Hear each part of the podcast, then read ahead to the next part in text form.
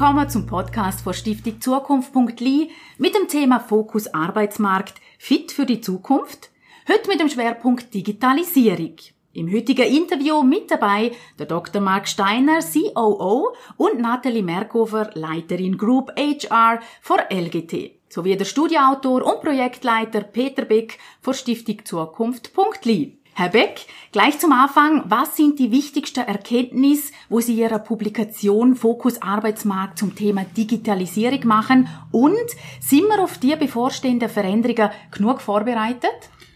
Ja, ich glaube, die wichtigste Erkenntnis, die man machen kann zum Thema Digitalisierung, ist, dass es sehr viel verschiedene Erkenntnisse dazu gibt. Es gibt wahrscheinlich so viele verschiedene Meinungen, wie sich Digitalisierung auswirken wird äh, auf unsere Wirtschaft, auf unseren Arbeitsmarkt, wie es Beratungsunternehmen gibt. Ich glaube, das ist die wichtigste Erkenntnis, äh, wo man daraus ziehen kann. Aber trotzdem kann man jetzt natürlich nicht sagen, äh, wir wissen nicht, wie sich das entwickelt, also tun wir einmal nichts sondern wir sind klar der Meinung, wir müssen, wir müssen uns darauf vorbereiten und wir haben dort einen starken Fokus unter anderem beim Staat, dass sich der Staat damit auseinandersetzt, was bedeutet das für die Volkswirtschaft, für die Bildung, für den Arbeitsmarkt und schlussendlich dann natürlich auch für die Steuereinnahmen. Und diese Frage, die werfen wir auf.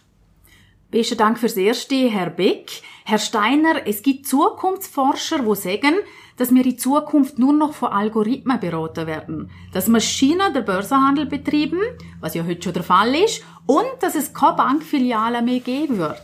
Wenn das so ist, warum investiert LGT dennoch in neue Gebäude? Ich kann eine technische Antwort geben. Selbst wenn es so ist, brauchen es immer noch ganz clevere Leute, die sich die Algorithmen ausdenken, programmieren, die es nachher pflegen und weiterentwickeln. Aber das ist eigentlich nicht die richtige Antwort. Die richtige Antwort ist eher eine psychologische. Wir verkaufen eben nicht Einzahlungen am Bankschalter. Unsere Dienstleistung ist auch nicht der Börsenhandel, sondern es ist eine Kombination von ganzen Haufen Dienstleistungen im Private Banking, wo auf Vertrauen, langfristige Vermögensanlage über Generationen hinweg das Ganze nachhaltig und mit einer schönen Portion Unternehmertum verbindet. Und auch der beste Algorithmus wird das in noch so ferner Zukunft nicht können erledigen. Für das brauchen sie Menschen, unsere Mitarbeiter, die mit Menschen, unseren Kunden interagieren. Bleiben wir beim Private Banking. Wie unterscheidet sich das Private Banking, in welchem die LGT ja tätig ist, vom Retail Banking, welchem die Entwicklungen vorausgesehen werden? Ähm, Im Private Banking steht das langfristige, die langfristige Vermögensplanung individualisiert auf unsere Kunden über mehrere Generationen im Zentrum. Das heißt, wir haben ein komplexes Angebot von einzelnen Dienstleistungen, wo wir zusammen bundeln. Ähm, Im Retail Banking ist es ein Stück weit einfacher, weil man viel mehr standardisierte Dienstleistungen hat, zum Beispiel der Zahlungsverkehr, wo man einfacher kann digitalisieren. Bei uns sind zwar einzelne Elemente vom Private Banking standardisierbar, aber das Ganze, die Komplexität, die ich vorher beschrieben habe, und das Vertrauen, das lässt sich nicht standardisieren und zum grossen Teil entsprechend auch nicht digitalisieren. Gehen wir ein bisschen tiefer. In welchem Bereich können Sie als Bank von der Digitalisierung profitieren und in welchem Bereich sehen Sie die Herausforderungen? Ich glaube, wir können sehr wohl profitieren. Und zwar, wie ich es vorher schon gesagt habe, in einzelnen Teilen von unserer gesamten Dienstleistungspalette können wir Digitalisierung einsetzen, um Mehrwert für unsere Kunden schaffen. Zum Beispiel, was viel Robo-Advice genannt wird, da haben wir auch schon finanzmathematische Algorithmen im Hintergrund, die unseren Kundenberatern helfen, die Vermögensallokation von unseren Kunden zu verbessern. Wir haben andererseits auch ähm, Roboter beziehungsweise automatisierte Prozesse, die unseren Kundenberatern helfen, mit den komplexen Regulatorien umzugehen, wo sie eigentlich gar nicht mehr in der Lage wären, alle zu verstehen, alle die Gesetze, die es gibt, die wir einhalten müssen, ohne dass wir technische Unterstützung oder eben digitalisierte Unterstützung hätten. Es gibt aber auch Herausforderungen.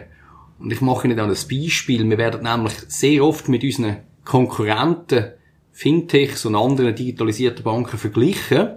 Und Kunden erwarten ähnliche Sachen von uns. Das einfachste Beispiel, Internet Banking, oder? Wir haben auch eine Internet Banking App, die LGT Smart Banking App. Das funktioniert ausgezeichnet. Aber wenn Sie das mit Revolut, N24 oder anderen totalen Online-Angeboten vergleichen, dann gibt es einen wesentlichen Unterschied. Die Kunden erwarten eigentlich das gleiche Nutzererlebnis, aber natürlich viel höhere Sicherheit von uns. Wenn sie bei uns 20 Millionen auf dem Konto haben und beim Revolut 20.000 Franken, dann haben wir selber an uns einen höheren Sicherheitsanspruch, was nicht immer so einfach ist, dass man dem Kunden das gleiche Nutzererlebnis und die gleiche Einfachheit zur Verfügung stellt mit einem viel höheren Sicherheitsstandard. Und das sind die Herausforderungen, mit denen wir uns jeden Tag auseinandersetzen müssen. Da stellt sich die Frage, wäre es möglich, dass die schnellen Fintechs mit ihren Angeboten sie rechts überholen und ihnen am Ende die nicht ganz so attraktiver Bereich blieben? Es ist schon jetzt so, dass in vielen Dienstleistungen, die wir anbieten, die eben standardisierbar sind, die einzeln anbietbar sind, die Fintechs aktiv sind. Im Bereich Zahlungsverkehr habe ich schon erwähnt, da gibt es verschiedene Banken, die das äh, zur Verfügung stellen. Ich habe schon erwähnt, Revolut, Apple Pay, Twint und so weiter, die da auf dem Markt sind. Oder wenn es um einfache Dienstleistungen wie eine Finanzierung geht, da gibt es Crowdlending, Crowdfinancing-Anbieter, die auf dem Markt sind. Für uns sind aber die einzelnen Dienstleistungen selber äh, nicht wirklich Konkurrenz, sondern, wie gesagt, die Kombination von diesen Dienstleistungen, die ist für uns wichtig. Das heißt aber auch, dass man bei den einzelnen Dienstleistungen, die wir anbieten, Fintechs durchaus nutzen, mit denen zusammenarbeiten und deren ihre Dienstleistungen einbinden, um einen Mehrwert für unsere Kunden zu schaffen. Und zum Schluss große aktuelle Thema Blockchain, Chance, Gefahr oder einfach ein Hype, wo wieder vorbeigeht? Wahrscheinlich alles drei. Wahrscheinlich alles drei. Es ist momentan sicher ein Hype. Oder man kennt die Hypes-Zyklen. Am Anfang wird etwas überschätzt. Äh, und dann merkt man, es geht doch nicht so schnell. Dann geht es ein bisschen Vergessenheit. Und zehn Jahre später gibt es dann Anwendungen, die man in dieser Hype-Phase noch gar nicht vorausgesehen hat. Und ich glaube, das Blockchain als Technologie hat ihren Platz und äh, wird auch verschiedene gute Anwendungen bringen. Wir sehen in Private Banking noch nicht viel jetzt marktfähige Anwendungen, die wirklich funktionieren oder uns bedrohen. Wir haben einzelne Initiativen, wo man sich das anschaut. Wir haben einzelne Anwendungen, wo das kann funktionieren und die Technologie sehr gut ist. Aber es ist noch nicht reif und es wird wahrscheinlich noch mal zwei bis fünf Jahre gehen, bis die ersten wirklich guten Anwendungen kommen, äh, wo wir dann auch sehr gerne bei uns nutzen, wenn die uns helfen bei unseren Dienstleistungen. Besten Dank, Herr Dr. Steiner, für die interessanten Antworten. Jetzt möchten wir noch einen Blick in die Personalabteilung vor LGT werfen. Frau Merkofer, sind alle LGT-Angestellten schon auf die neue Arbeitswelt vorbereitet? Ja, das kommt natürlich ein bisschen darauf an. Ähm, Digitalisierung in der Arbeitswelt ähm, hat natürlich äh, ähm, den Mitarbeiterfokus äh, schon verändert. Nur kommt das natürlich auch ein bisschen darauf an, in welchem Tätigkeitsbereich das wir arbeiten. Also jemand, der an der Front ist, äh, hat vielleicht ein bisschen einen anderen Anspruch äh, als jemand, der im Backoffice arbeitet. Grundsätzlich kann man natürlich auch sagen, dass wir generell natürlich in einer Branche arbeiten, die ähm, sehr, ähm, ich sage jetzt mal, computerlastig ist. Wir sitzen sehr viel am Computer. Das heißt, unsere Leute sind tendenziell gewohnt, ähm, Programm, Tools zu nutzen, ähm, auch mit den Veränderungen umzugehen äh, wo da daherkommen mit, äh, mit der Digitalisierung. Und insofern glaube ich mal, ja, glaube kann man das ein bisschen differenzierter anschauen. Was man vielleicht noch kann sagen, ich meine, Digitalisierung ist ja nicht ein Prozess, wo ähm, von heute auf morgen einfach äh, von 0 auf 100 kommt, sondern es ist so ein, bisschen ein, ein laufender Prozess, wo da, wo da am Laufen ist. Und in dem Sinn glaube ich, so ein bisschen Lifelong Learning dabei. Jetzt auf der HR-Seite ist sicher eine Komponente, wo wir sehr stark einen Fokus drauf legen. Das heisst, ähm, dass es nicht nur äh, darum geht, natürlich die Leute auf die neue Arbeitswelt und auf Digitalisierung äh, vorzubereiten, sondern sie auch laufend fit zu halten daran. Und da legen wir natürlich bei der LGT einen grossen Wert drauf mit unseren internen und externen Fachausbildungen wo wir äh, auch unterstützen tun, aktiv und, und wirklich auch äh, versuchen, die Mitarbeiter da up to speed zu halten. Schauen wir ein bisschen in die Zukunft. Welche Kompetenzen braucht ein Banker oder eine Bankerin, die auch in zehn Jahren noch erfolgreich seine Arbeit machen will? Also man muss natürlich sehen, äh, das Private Banking, das hat der Dr. Mark Steiner ja schon erwähnt, ist natürlich äh, sehr stark äh, kundenorientiert. Wir sind ein typisches People-Business, wie man so nicht im Angelsächsischen sagt. Und in dem Fall ist natürlich die Beziehung zwischen dem Kunden und dem Berater steht im Fokus. Und das ist heute so und ich bin überzeugt, dass das auch in zehn Jahren noch so ist. Und dahingehend ist es natürlich dann umso wichtiger, wenn Sie mich ähm, ansprechen darauf, was braucht ein Banker, was braucht er für Kompetenzen, ist es sicher wichtig, dass er die Kundenorientierung in sich hinein hat. Das muss seine Ideen an sein. Ähm, dass er ein gutes Verständnis hat auch für die Bedürfnisse vom Kunden. Und äh, so natürlich auch das fachliche Know-how, die Kenntnis von den Finanzmärkten und von der Wirtschaft. Ich glaube, das ist dann, das kommt automatisch auch dort raus.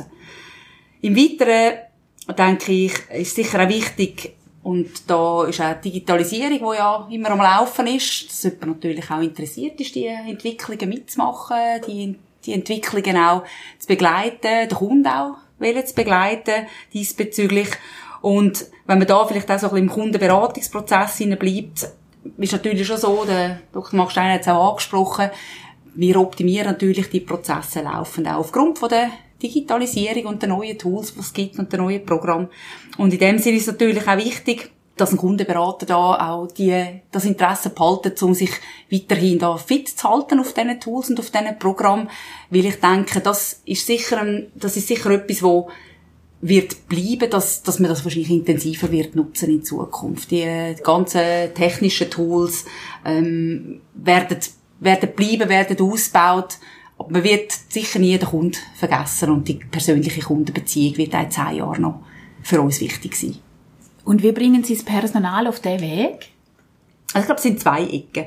Wir haben einerseits natürlich, dass wir schon bei der Rekrutierung sehr gut darauf schauen, äh, dass Passung zu der RGT fachlich, aber auch persönlich stimmt. Und da dazu nutzen wir natürlich unseren mehrstufigen Bewerbungsprozess, verwenden da auch Assessment-Tools, äh, um da natürlich die Passung dann sicherzustellen. Und im Zweiten würde ich sagen, das habe ich schon erwähnt, ist sicher wichtig, dass man die Mitarbeitenden bei dieser Weiterentwicklung auch kann begleiten kann, durch interne und externe Fach- oder auch Persönlichkeitstraining, wo wir anbieten. Denken Sie persönlich, dass die Schulen und Universitäten die jungen Leute heute genügend auf die Herausforderungen vorbereiten? Kurz, lernt man die richtigen Kompetenzen? Denke, was man heute ja sieht, wenn man die Jungen anschaut, äh, die wachsen ja auf mit dem, mit diesen digitalen Tools, kommen ja fast schon auf die Welt mit dem Handy. Und in dem Sinn ist es natürlich schon so, wenn man die anschaut, sie nutzen, die nutzen die Geräte täglich stundenlang, mühelos, intuitiv und sehr intensiv. Und ich glaube, was wichtig ist, ist sicher, dass äh, Schulen auch sicher Tools anbieten, um, um die Kompetenzen sicher können weiterzuentwickeln.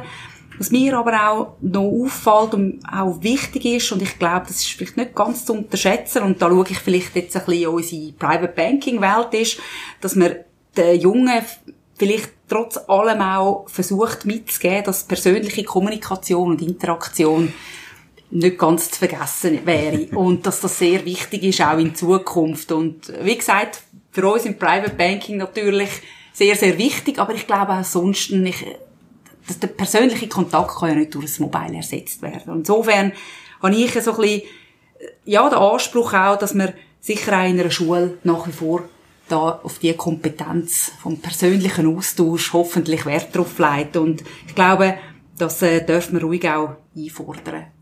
Und zum Schluss, Frau Merkhofer, wenn Sie Bildungsministerin wären, was würden Sie sofort ändern? ähm, ich sehe natürlich ein bisschen zu wenig in die tägliche Arbeit von der Bildungsministerin. äh, ich, vielleicht, wenn ich einfach so ein bisschen die Welt äh, von der, von der Aus- und Weiterbildung anschaut und, und wie wir heute aufgestellt sind, bei uns ist sicher wichtig in der Digitalisierungsumwelt, dass wir natürlich nach wie vor Fachleute haben, die äh, ja, wo entsprechend ausgebildet sind, wo äh, auch das nötige Interesse mitnehmen und natürlich äh, auch die Technologien, die Software und die Produkte weiterentwickeln können. Und da sehe ich natürlich eine wichtige Aufgabe in der Politik, auch den jungen Menschen die Informatik als interessantes Tätigkeitsgebiet können schmackhaft zu machen. An dieser Stelle herzlichen Dank, Frau Merkhofer. Es steht uns also eine spannende Zeit bevor. Zum Schluss noch, Herr Beck, was sagt Ihnen das auf, was wir jetzt gerade gehört haben? Das zeigt auf, dass wir ähm, in unserem Fokus wahrscheinlich die richtigen Themen angesprochen haben, ähm, weil wir ja am Schluss nicht eine Empfehlung abgeben, aber einfach sagen, wie, wie soll man mit dieser Digitalisierung umgehen? Wir gehen da von einem Dreieck aus. Wir sagen, es hat nicht einen Akteur, sondern drei Akteure, die sich da damit auseinandersetzen wollen. Und der wichtigste Akteur ist für uns immer noch der Arbeitnehmer. Ich glaube, jeder hat selber die Verantwortung, für sich selber einzustehen, immer im Rahmen von seinen Möglichkeiten, das ist klar, aber sich selber arbeitsmarktfähig zu halten, lebenslanges Lernen haben wir gehört, denken wir, das wird ein riesen Thema werden, äh, und da muss jeder auch seine Verantwortung für sich selber übernehmen. Der Arbeitgeber äh, hat ganz klar eine starke Rolle, aber beim Arbeitgeber ist es aus Marktsicht relativ einfach. Wenn er es falsch macht, ist er irgendwann weg. Es bereinigt denn der Markt. Es wird immer dann gehen, wo schneller sind. Und natürlich die letzte Rolle spielt der Staat, oder nicht die letzte, die dritte Rolle spielt denn der Staat, wo äh, zum einen die Verantwortung hat, sich damit auseinanderzusetzen, was bedeuten jetzt die Entwicklungen, wenn wir vielleicht im, im Banking äh, andere Leute brauchen, wenn wir vielleicht ähm, gibt so Verschiebungen von, von Erträgen etc. Was bedeutet das für die Volkswirtschaft? Was bedeutet das fürs Land, für die Steuereinnahmen? Aber noch wichtig, was bedeutet es für die Bildungspolitik schlussendlich?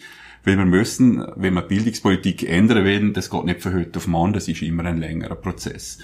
Was mir aber auch sehr äh, gut gefällt aus dem Gespräch heraus, ist ja eigentlich, und was wir auch immer versuchen aufzuzeigen, man muss keine Angst haben vor der Digitalisierung. Wenn man Angst davor hat, dann haben wir schon verloren, sondern man muss sie positiv angehen. Ich glaube, wir sind in einer guten Ausgangslage für die Digitalisierung, aber man kann sie auch nicht passiv angehen. Man muss etwas tun und ich glaube, es ist die wichtigste Botschaft, die man jetzt so heute aus dem Gespräch heraus mitnehmen kann. Dankeschön, Peter Beck, für die Zusammenfassung zum Thema Fokus Arbeitsmarkt fit für die Zukunft mit dem heutigen Schwerpunkt Digitalisierung.